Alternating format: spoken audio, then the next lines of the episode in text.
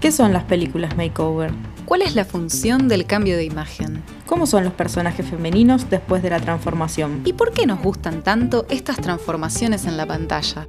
Les damos la bienvenida a Chick Flicks, un podcast sobre todo lo que el cine nos enseñó sobre el amor y cómo ser mujer en la pantalla grande. A lo largo de esta temporada vamos a analizar las comedias románticas de fines de los años 80 hasta mediados de los 2000, películas que nos acompañaron en nuestra infancia y en nuestra adolescencia. Mi nombre es Lucía Lloras. Y yo soy Martina Stringa. Y en este episodio nos vamos a centrar en las llamadas películas makeover o de transformación, en donde el personaje femenino atraviesa un cambio de imagen que es el reflejo de una transformación en su interior.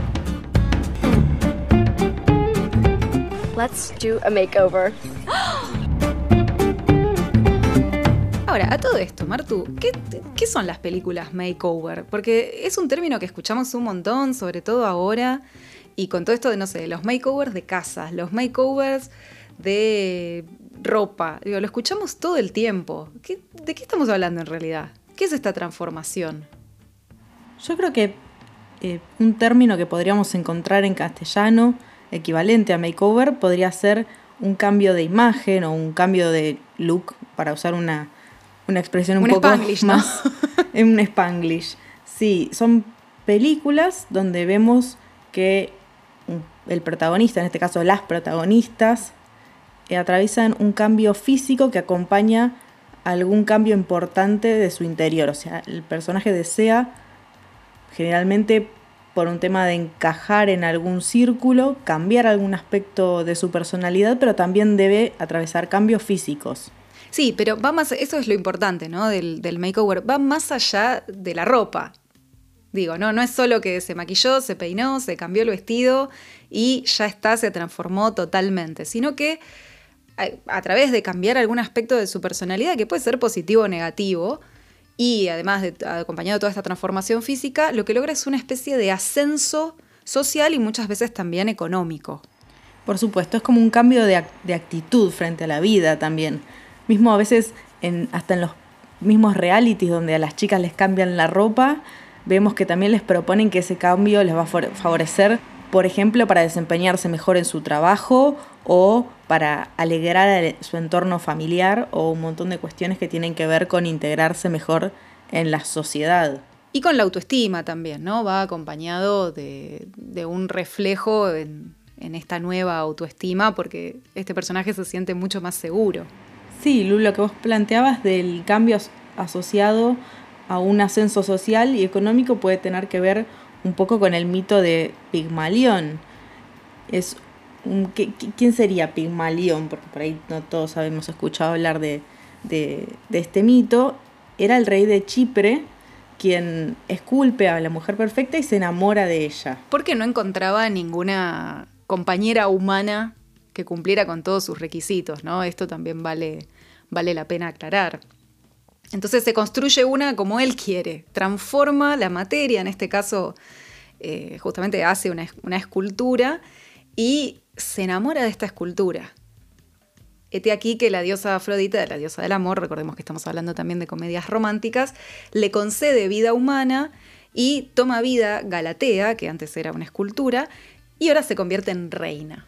¿No? Pasa de ser, por decirlo de alguna manera, un montón de arcilla, un montón de barro, a ser una reina. Y acá tenemos el ascenso social y económico que encontramos también en las pelis makeover. O sea que podríamos entender que este moldeado no es solamente eh, no se presenta solamente en las películas actuales, sino que es una tradición que viene de hace un montón de tiempo, a lo largo de un montón de historias diferentes. Sí, viene de la literatura, digo, lo encontramos no solo en el cine, pero es un mito muy interesante para analizar con respecto a las tramas de transformación en las pelis románticas. Que esta, esta transformación también me parece interesante hablar, digo, no se da porque sí, no cualquiera puede transformarse, no cualquier personaje puede pasar con éxito a través de un makeover, sino de lo, que habla esta transformación, esta renovación, este cambio, es de personajes que tienen la potencialidad, pero no la explotan al 100%. ¿no? Muchas veces lo vemos en cuando esos makeovers son medio tirados de los pelos, ¿no? Que tenemos en realidad una, una protagonista linda que la tratan de afear despeinándola, poniéndole anteojos, porque claramente para Hollywood muchas veces los anteojos son sinónimo de fialdad. Y bueno, le hacen un par de retoquecitos, le enseñan a vestirse según las, las normas, digamos, de la sociedad, y de repente pasa de patito feo a un cisne, pero en realidad siempre fue un cisne, ¿no? Le faltaba ponerle un poquito de, de onda a su look nada más. Y sí, es un poco lo que le pasa a Anne Hathaway en más de una película, ¿no? Podríamos decir. Es verdad, es verdad. Sería como un, un- un estereotipo de, de chica para makeover. Es, es su propio Star System, ¿no? De repente se transformó Anne Hathaway en el Star System de, de, la- de estas películas de, de makeover. Siempre tiene el, el potencial para ser una belleza. Por supuesto. Y además tenemos otro componente importante a resaltar de ese tipo de películas, ya llegadas los años 80 y los años 90, y es que se empiezan a asociar un poco más a un público adolescente que justamente apela a un, a un espectador que también está atravesando un montón de cambios en su vida y que eh, empieza a investigar a ver en qué grupo o en qué lugar de la sociedad encaja. Claro, ¿dónde, dónde puede encajar, ¿no? También, porque uno trata, todos hemos pasado por esto, uno está re perdido en la adolescencia y bueno, ve una puerta y capaz dice, es por acá, ¿qué tengo que hacer? Y muchas veces termina cambiando o adaptándose al, mismo grupo humano con el que está. Porque también convengamos que es una etapa en la cual la personalidad está todavía en formación. Entonces, muchas veces dependiendo de con qué grupo uno se junte, termina potenciando ciertos gustos que quizás ya tiene o que adquiere. Sí, yo creo que un gran exponente o un gran ejemplo de este tipo de películas es Mean Girls o Chicas Pesadas, donde podemos ver a una protagonista que estuvo aislada de, la cultura estadounidense por muchos años por vivir en Sudáfrica, o no me acuerdo si era en Sudáfrica principalmente, pero en África seguro, y que tiene que insertarse en la escuela. o Que sea, aparte siempre, nunca fue a la escuela, digo, ni siquiera en África, eh, sino que ella recibió de la educación en su casa. Entonces, está totalmente virgen de institución educativa. Claro, no solo de institución educativa, sino de participación en grupos, que yo creo que personalmente es de lo más cuestionable de toda la escuela, ¿no? Y se la comen cruda en esa escuela encima. Además, porque ya, como sucede en la mayoría de las instituciones, ya están todos los roles repartidos, hay hasta grupitos, le dicen acá está esto, acá está el grupito de nerds, acá está el grupito Le de... hacen un mapa, eso es terrible, le hacen un mapa de lo que es, digamos, el, comedor de la escuela con dónde están los lugares, dónde le conviene sentarse, dónde no.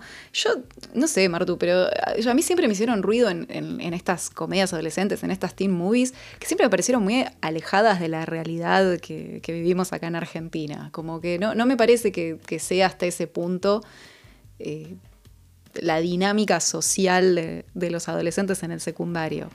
Y no sé, yo creo que acá lo vi, o sea, lo vimos en la televisión a través de, de series de Cris Morena o de como Patito Feo, pero nunca se sintió cercano a la realidad ese tema, me parece. ¿Será porque no teníamos lockers en el colegio? Yo creo que capaz es eso. Y sí, de- demasiado hipismo alrededor nuestro para poder eh, encontrar el grupo de plásticas, me parece. Claro. O sea, lo sumo el, el grupo más canchero, no sé, fumaba en la huerta, pero no se hacía cirugías estéticas. No, me parece que estábamos un poco alejadas de ese contexto, pero yo creo que por eso también a uno le fascina un poco como entender cómo se manejan esos personajes en esas películas, porque justamente eh, están a medio camino entre lo que, lo que podríamos ser y lo que nunca vamos a hacer, porque justamente es, es está Es tan ajeno, sí. y en la película Clueless también hay una escena en la que presentan a, le presentan a la chica nueva, a Tai, a los diferentes grupitos que hay en, la escuela. Y hasta le dicen quién le, quién le conviene y quién no para salir. ¿Quién le puede gustar? Eso, es- porque ni siquiera es quién le conviene, es a quién está autorizada a, que le guste y quién no. Digo, no, si vas a salir con alguien del secundario, solamente podés salir con alguien de este grupo. Le aclaran todas las reglas porque si no, ella va a descender en la escala social. Eso se lo dejan claro todo el tiempo. Por supuesto, y a Katie, que en realidad empieza como a infiltrarse en un grupo en el cual ella sabe que no pertenece, también le explican de entrada, mira, las reglas son estas, y o te adaptás o estás fuera de, fuera de lugar, totalmente. Entonces ahí ella empieza a hacer como ese juego de pertenecer a un grupo y a la vez ser amiga de otros, que es lo que finalmente le va a jugar una mala pasada por justamente transformarse en, en esa gente a la que ella misma critica. Sin darse cuenta, ¿no? El cambio es tan gradual que, que todos lo perciben menos ella.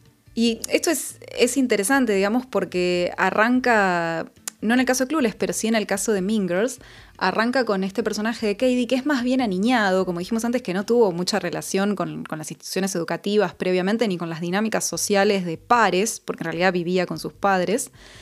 Y mm, pasa de ser esta, esta nena, por decirlo de alguna manera, a irse al otro lado y ser una, una Barbie de alguna manera, una figura femenina hipersexualizada que no tiene nada que ver con su verdadera esencia todo con tal de, encajar. Y más allá, de, digamos, de, de, de, las, de las teen movies que, digamos, las, protagonistas tratan de encajar con los grupos sociales en el secundario, también tenemos el caso, por ejemplo, de, El Diablo Viste a la Moda o de Bill Wears Prada, en el cual el personaje de Andy sufre una transformación, pero para poder insertarse en el mundo laboral para que la respeten y para poder abrirse camino profesionalmente. Digo, entonces es un, es un patrón que se repite más allá de la adolescencia, el tema este de tener que encajar y la importancia de la apariencia en, el mundo.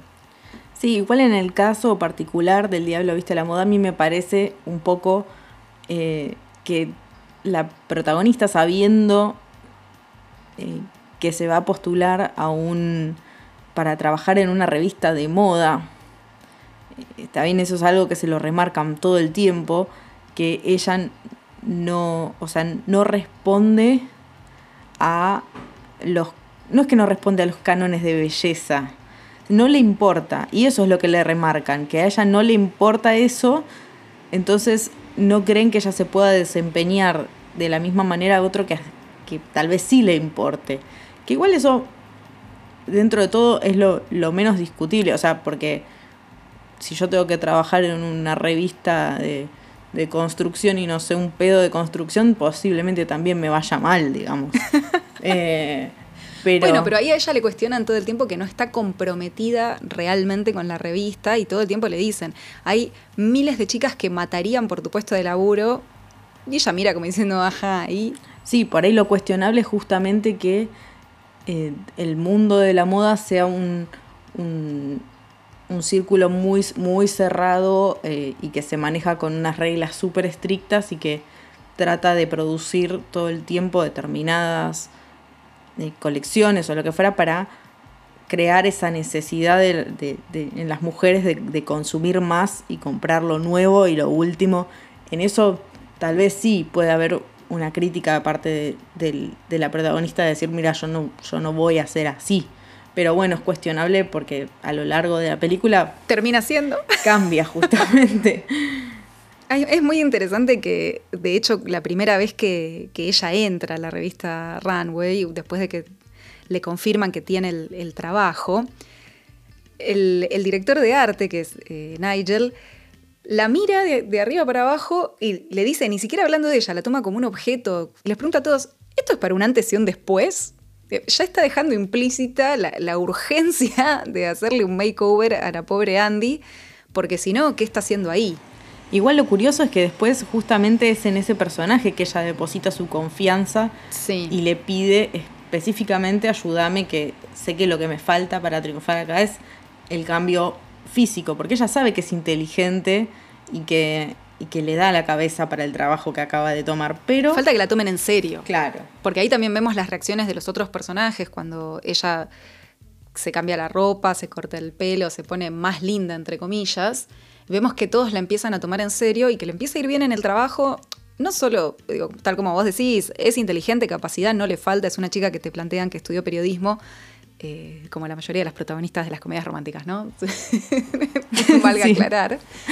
Este, pero esto le abre puertas, digamos, esa belleza le abre puertas y consigue favores, incluso en un momento cuando tiene que conseguir el borrador del libro, del nuevo libro de, de Harry Potter, lo consigue en realidad no tanto por, por su inteligencia, sino por su belleza, porque hay uno, digamos, un escritor que coquetea con ella y esto pasa a ser un juego, digamos, yo te hago un favor ahora y después me lo cobro.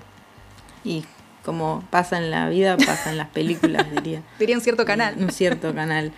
Eh, Está bueno igual esto cuando uno, muchas veces en estas pelis eh, se marca de alguna manera a lo que la protagonista va a aspirar en esta transformación. En el caso también de- del Diablo Viste a la Moda, cuando empieza la peli, se marca el contraste cuando en la rutina de Andy cuando se levanta comparado con las chicas, como dicen las chicas Runway, y Runway es el nombre de la, de la revista para la cual ella después va a trabajar, y se marcan cuáles son los hábitos, ¿no? Andy, de hecho, pasa por una, pasa por una panadería a comprarse unas facturas, cosa impensable para todas las chicas de la moda.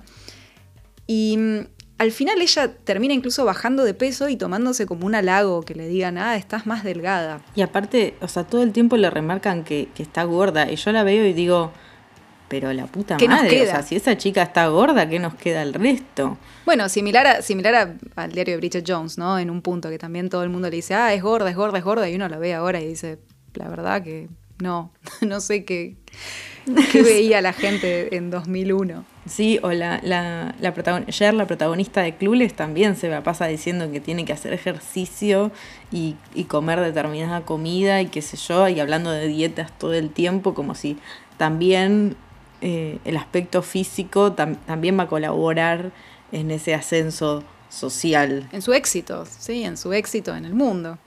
Y por otro lado, el, el ascenso en relación a, a lo laboral mediante la transformación física eh, lo podemos ver también en, en Pretty Woman o Mujer, o Mujer Bonita protagonizada por Julia Roberts. Tremendo ascenso social tenemos ahí y económico, ¿no? Las dos. Sí, e- ese es uno de los más interesantes porque... Podríamos, yo creo que si hubiera, digo, muchas veces uno ve la- las malas traducciones, ¿no? De los títulos de película y yo creo que una especie de, de apartado, de subtítulo que le hubiera ido muy bien hubiera sido de prostituta ricachona. Just- justamente una, una película en la que desde el comienzo se empieza a citar a Cenicienta y se habla todo el tiempo, se remarca todo el tiempo que es una adaptación de Cenicienta donde la pobre mujer, por el toque de la varita mágica, conoce a su príncipe azul, se empilcha y ya está. Y ya está, y gana, listo.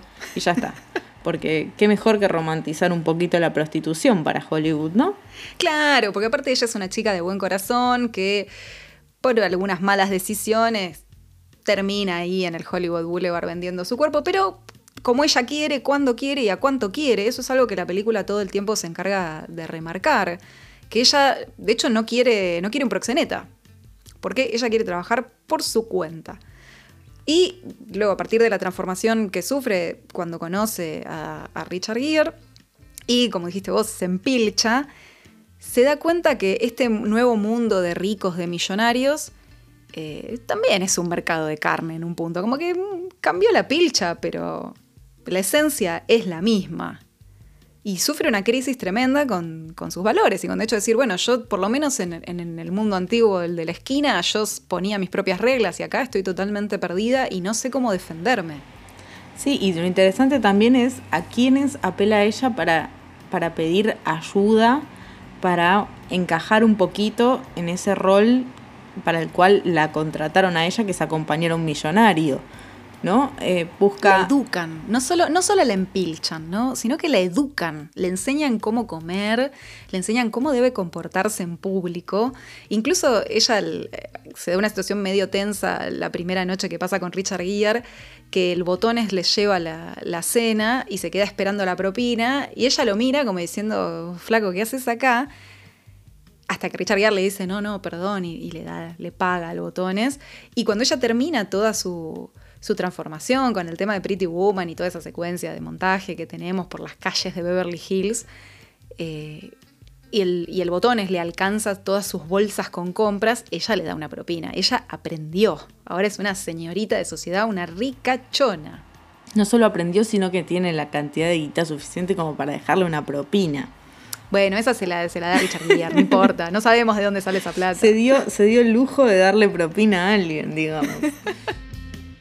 Lo, lo interesante también, bueno, ahora que hablábamos de, de Pretty Woman, ya en el, en el título ¿no? de, de Pretty Woman, ella pasa de ser una, como dijimos, una prostituta, una ricachona, y justamente la canción que acompaña toda esa transformación es Pretty Woman, que, cuyo significado sería mujer linda, pero no mujer sensual, ¿no? Hay como le bajan un cambio con respecto a, a, su exuberancia y a su sensualidad, porque la primera vez que ella se va a comprar ropa, que va, digamos, con, con su ropa de trabajo, todos, le miran el culo. La realidad es esa. Cuando está paseando ahí por la, por la calle, todos los hombres la miran de la cintura para abajo, es un cacho de carne caminando y después cuando ella ya se ha vestido y ha ascendido socialmente a través de la ropa, ya la miran como con admiración y las mujeres la miran de igual a igual.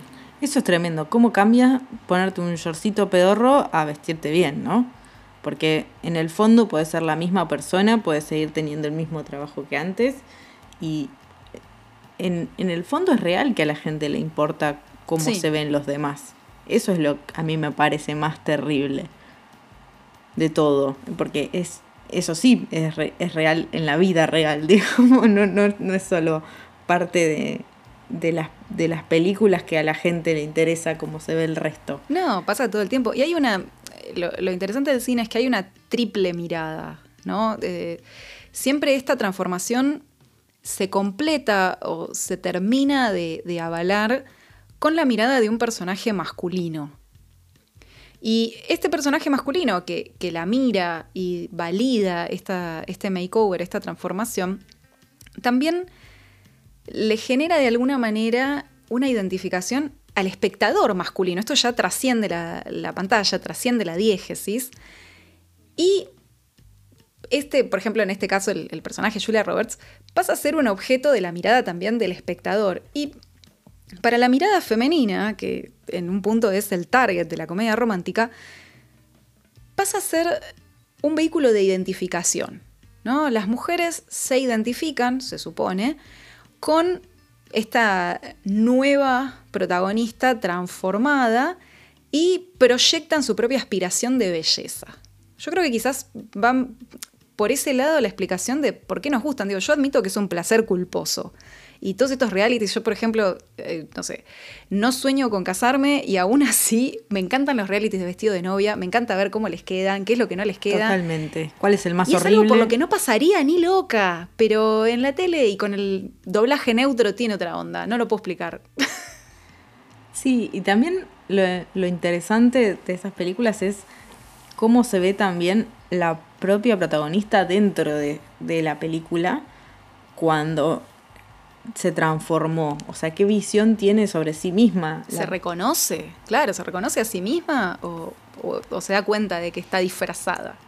Porque su suele pasar, en más de una de las películas que hemos citado hasta ahora, que la protagonista, con tal de encajarse, va tanto de mambo con el cambio físico y el cambio de actitud, que empieza a olvidarse un poco de, de dónde viene, digamos. Eh, esto tal vez no se lo, no, no se lo recriminan tanto a um, Julia Roberts, va, de hecho un tipo trata de, de, abusar de ella, digamos, eso como un caso extremo de, de, recordarle de dónde viene, ¿no? Pero...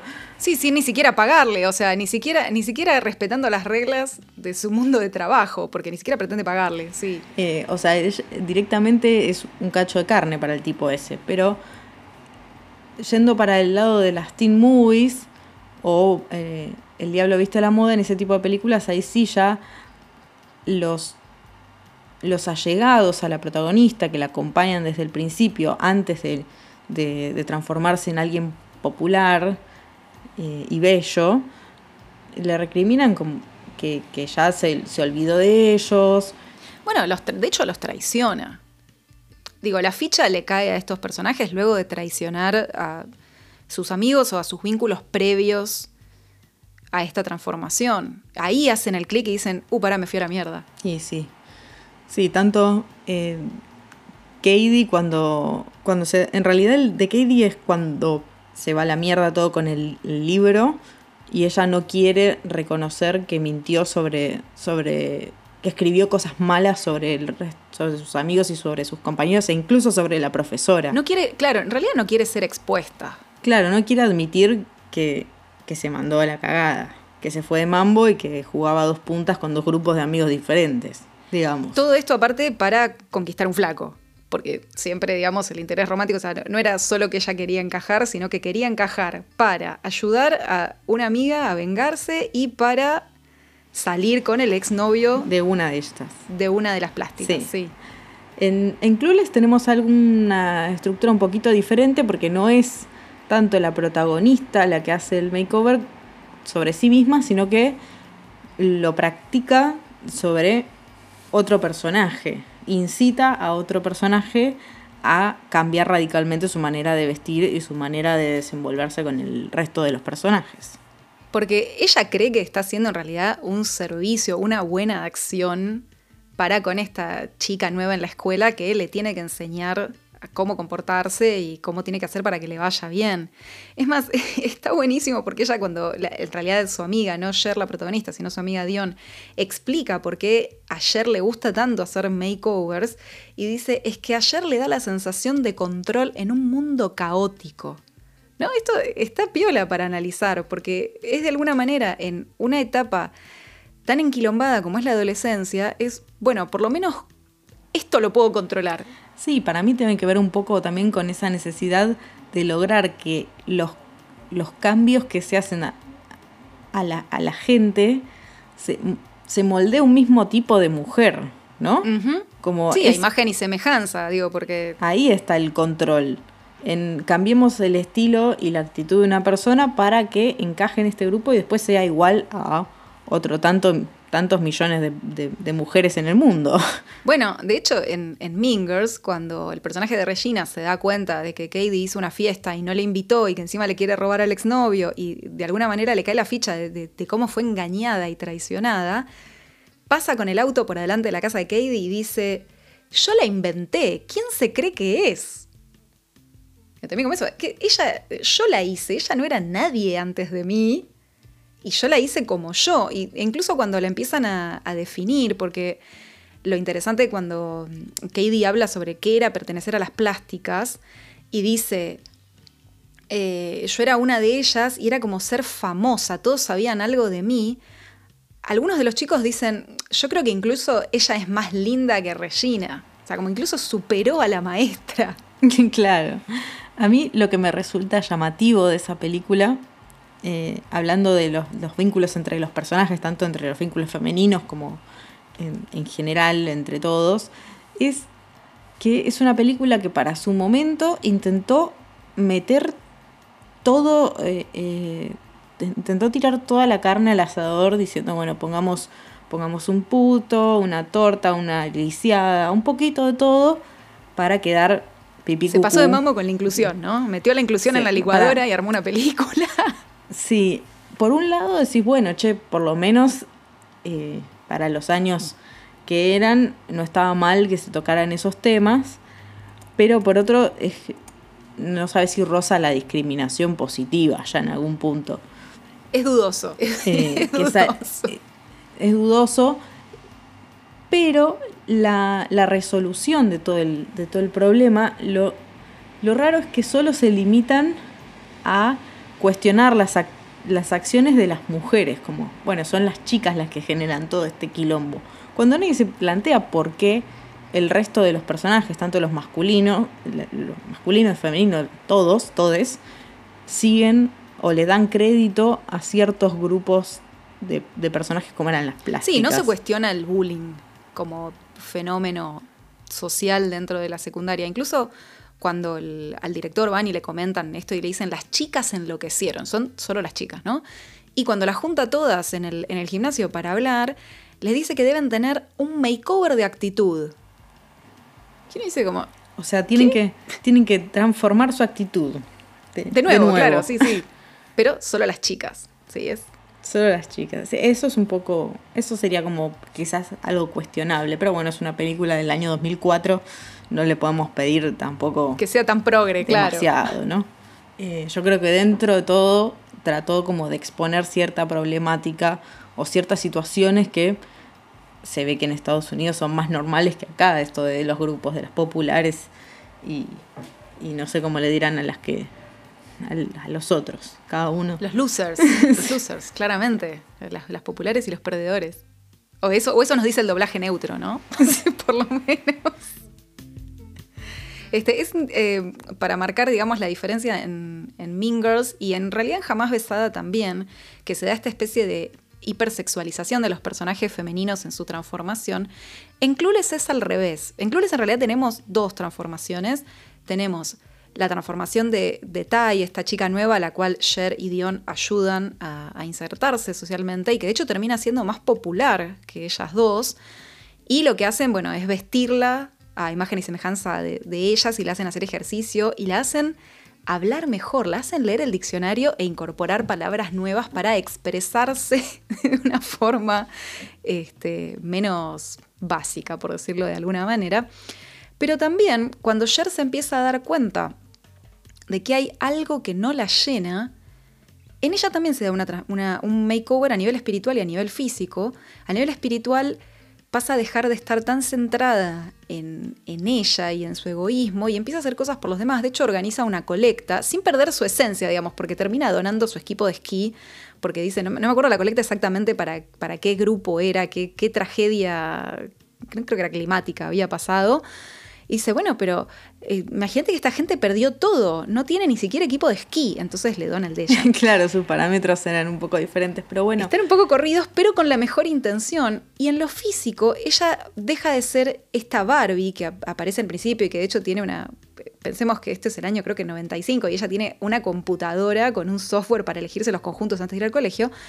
Pasa a vestirse de forma más sencilla, usa una remera de manga corta, lisa, un jean no tan ajustado, baja un cambio, de alguna manera, para conectarse desde un lado quizás más sincero, aunque todo esto está movido en realidad, está catalizado por su interés por su hermanastro, que, bueno, no termina de quedar claro cómo es ese vínculo, si es familiar, si no, qué tan incestuoso es ese vínculo con ese vínculo. Que es su interés romántico.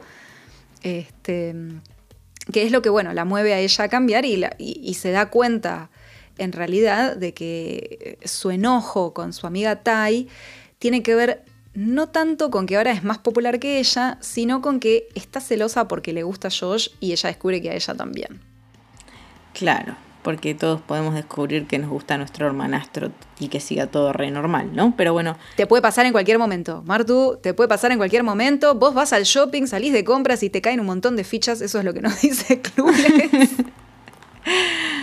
sí, teniendo en cuenta el año en el que se hizo la peli y todo, es como que lo que más podría llamar la atención de, de que nadie, nadie se ponga en cuestión eso. Pero bueno, se ve que dentro de todo es, es un personaje, el de Josh, que todo el tiempo le, le hace comentar ayer que ella no es mala, que tiene ganas de hacer cosas buenas. Y yo creo que eso es un poco lo que, lo que debe resultar positivo para que este personaje después tenga su, su revelación, en el sentido que se dé cuenta que, que le, gusta a él y que además se siente bien con ella misma. Sí, y que tiene, como decíamos en, un capítulo anterior, con respecto también al personaje de Elle Woods en Legalmente Rubia, que ella también tiene algo que aportar al mundo, que no hace falta que cambie totalmente, que no es que es tonta y superficial, sino que tiene algo genuino para, para aportar a la sociedad. Incluso se da una escena un poco cuestionable y un poco graciosa también cuando debaten con respecto a la inmigración. Y ella lo lleva a su realidad, ¿no? Y dice, no, bueno, porque cuando hicimos una fiesta en mi mansión por mi papá, y yo qué sé, y uno dice, pero está discutiendo la inmigración, ¿qué pomo tiene que ver? Y la lleva a sus parámetros y dice, no, bueno, y al final cayó un montón de gente que no nos había avisado, pero bueno, logramos la manera de distribuir la comida y todos la pasaron bien. O sea, es una persona que tiene los conceptos, pero le falta le falta un poco de, un poco de calle. Un poquito de dosis de realidad. Para poder expresarse mejor, ¿no? Pero el, germen está, digamos. Tiene, como hablábamos al principio, tiene las, las condiciones como para atravesar una transformación de forma exitosa y ser la mejor versión de ella misma. Y sí, porque para eso están los makeovers, ¿no? Y que al final siempre el makeover, digo, esto que hablábamos, que al principio medio se van de mambo muchas veces las protagonistas y después vuelven, digo, termina la película y eh, no vuelven al, al estadio inicial, pero tampoco a ese momento súper exagerado, ¿no? De alguna manera eh, se, mm, se equipara o se promedia y terminan mejor que al principio, por decirlo de alguna manera, pero no tampoco tan, tan exagerados. Claro, por ejemplo, Katie se redime en el baile De graduación. de la escuela, cuando la eligen como, como reina del baile y ella comparte la corona con el resto de las chicas que están ahí. eh, después de haberle confesado a su, a su maestra, que ella fue la que la acusó de vender drogas. Nada, tranqui, un cargo re menor, cayó ¿no? menor. Eh, pero digamos que ese sería como su momento de redención. Y que además, algo que siempre está catalogado como muy de loser en todas las películas de adolescentes, ella participa de un campeonato de matemática. Y va vestida con esa ropa. No va con el vestido despampanante. Claro. Eh, ese sería como su momento de- de- en el que se redime de, de las cosas malas que hizo por tratar de pertenecer a otro grupo. Y en, En El Diablo Viste a la Moda es también, ¿no? Andy que, que se fue de mambo, traicionó a sus amigas, dejó de lado a su novio. Igual ese es un punto como re polémico porque hay como muchos análisis que vienen dando vueltas recientes, teniendo en cuenta que El Diablo Viste la Moda es del 2006, que en realidad marcan como antagonista no a Miranda Priestley, sino al novio de, de Andy por no apoyarla en, en- en toda su peripecia laboral.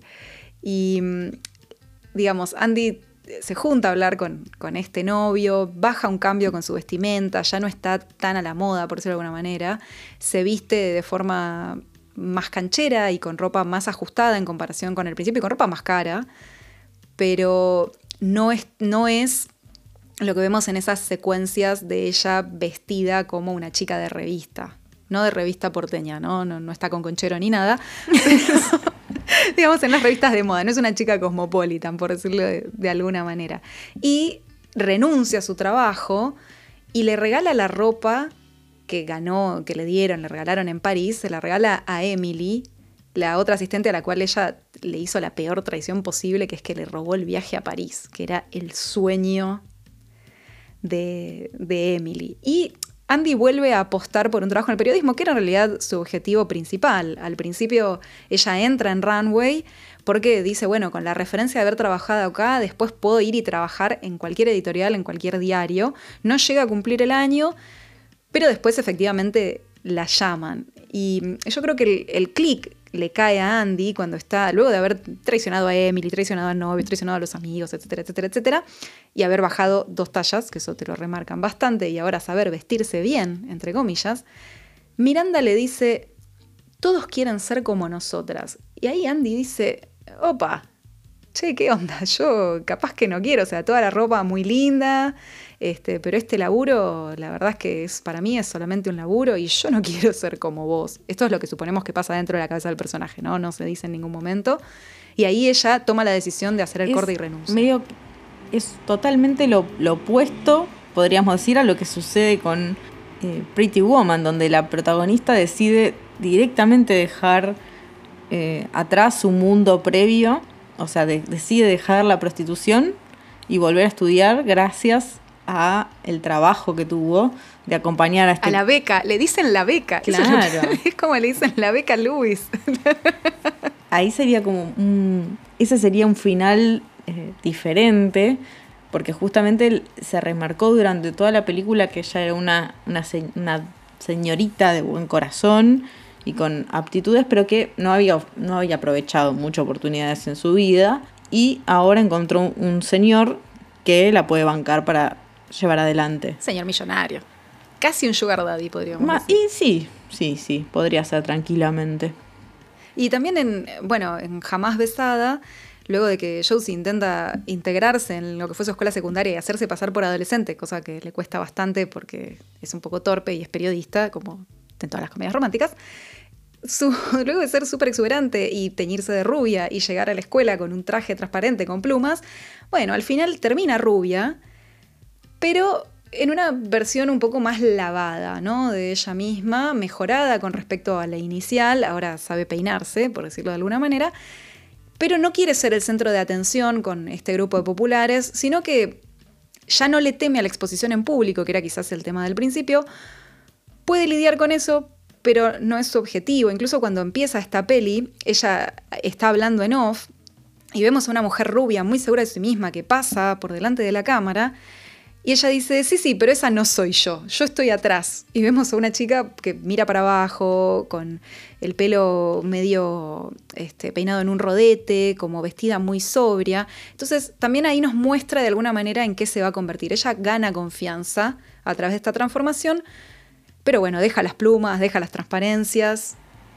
Y porque tampoco tenemos que tener en cuenta que ella actuaba de adolescente, pero ya no lo es. Ya no lo es, claro, tiene como 10 años más. Y entonces me parece que tenía que buscar como un punto medio entre la, la persona que ella estaba simulando ser y lo que en verdad es, más allá de que haya sufrido un cambio a nivel interno. Ahora, también, y esto lo decimos como para cerrar, porque la verdad es que es un tema que da para un montón el makeover. Yo no pensé que era así, yo la verdad pensé que era un tema mucho más eh, limitado y la verdad que hay mucho para hablar. Pero también tenemos protagonistas que comienzan a transitar el camino del makeover y se resisten a abandonar su identidad, que es lo que pasa en Legalmente Rubia y en el diario Bridget Jones. Bridget Jones intenta bajar de peso, intenta vestirse como sus compañeras exitosas y realmente después descubre que ella quiere ser como es y cuando Darcy le dice yo te quiero como sos, ella dice sí, la verdad que vamos por este lado. Y en Legalmente Rubia, él se da cuenta de que tiene la inteligencia para ser una abogada y que no hace falta que se vista, como dice ella, con ropa aburrida para triunfar.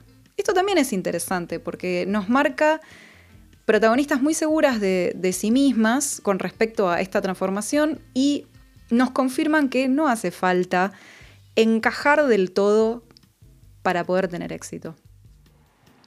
Claro, que tienen que tener, tienen que seguir teniendo su esencia con la que empezó la película, más allá de que puedan sufrir algún cambio a nivel externo, si se pasan, si se pasan de rosca, no van a encajar ni en el grupo anterior, ni en el grupo de origen, ni en el, ni en el, ni aquel grupo en el que tratan de encajar. Se quedan sin el pan y sin la torta. Claro. Entonces, para eso mejor ser uno mismo, ¿no? Lástima que las películas no nos suelen decir eso. No, ese no suele ser el mensaje. Pero bueno, está bueno entender por qué, es lo que decimos siempre con estas pelis, sobre todo el periodo que analizamos en Chick Flicks en esta primera temporada, tiene que ver con películas que vimos cuando éramos chicas, cuando éramos adolescentes, y que muchas veces ni nos dimos cuenta de estos mensajes subliminales que nos llegaban y que muchas veces incorporamos. Y consideramos que ahora, pasados los 30, es interesante revisitarlas y decodificar estos mensajes para entender, bueno, muchas de las, de las concepciones que tenemos sobre el amor, sobre los vínculos, sobre la apariencia física. Sí, y después seguir mirando los realities desde afuera, ¿no? Sin involucrarnos emocionalmente. Sin involucrarnos demasiado con ese vestido de novia que no nos vamos a comparar. No, aparte salen como 10 mil dólares, Martu. La verdad me compro un auto. o viajar. Toda la vida. Así que este ha sido una gran charla compartida hoy en Chick Flicks. Un placer, Martu, como siempre. Así que esperamos seguir charlando sobre este tipo de películas en los siguientes episodios y nos vemos en la próxima. Va, nos escuchamos en la próxima. Hasta la próxima.